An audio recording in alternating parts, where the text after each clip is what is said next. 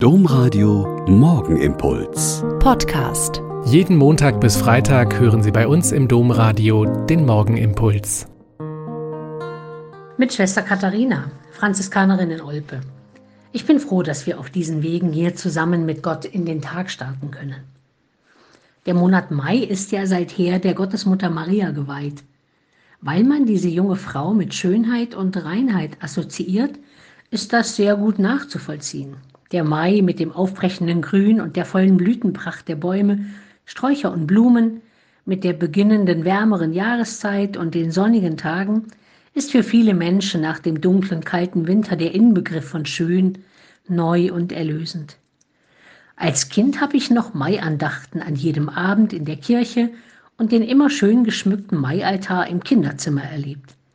Die Marienlieder waren schön und gefühlvoll und romantisch, und die Texte und Gebete für alle Not- und Erfreuungslagen der Menschen geeignet.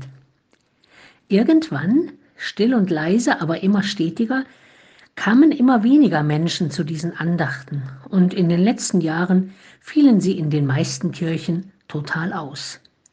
Warum eigentlich? Ich denke, dass viele Gläubige gemerkt haben, dass es einfach nicht mehr passt das gefühlvolle und romantische, das fürsprechende und mittleren Seiende Gottesmutter. Diese Art der Frömmigkeit ist zu einer Zeit entstanden, wo sich kaum jemand gewagt hat, sich mit seinen Sorgen, Freuden und Nöten direkt an Gott zu wenden und stattdessen einen Mittler und Fürsprecher brauchte. Aber es gibt auch die andere Seite. Was hat denn diese Form der Verehrung mit dem Bild der Gottesmutter gemacht? War sie tatsächlich nur lieb, freundlich, rosarot, betend, demütig, untergeordnet, das bestehende Herrschaftssystem zementierend?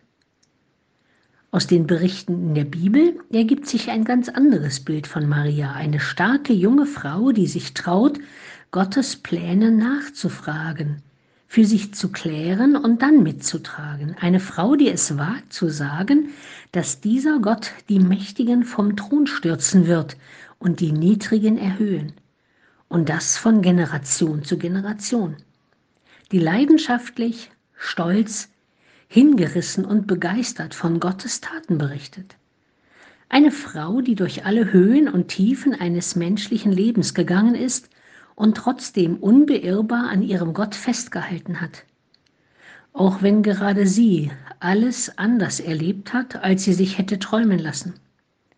Ich finde, je mehr ich dieses Bild dieser Frau vor mir habe, desto mehr kann ich mit ihr vor Gott treten und quasi an ihrer Hand meinen Weg der Nachfolge ihres Sohnes gehen.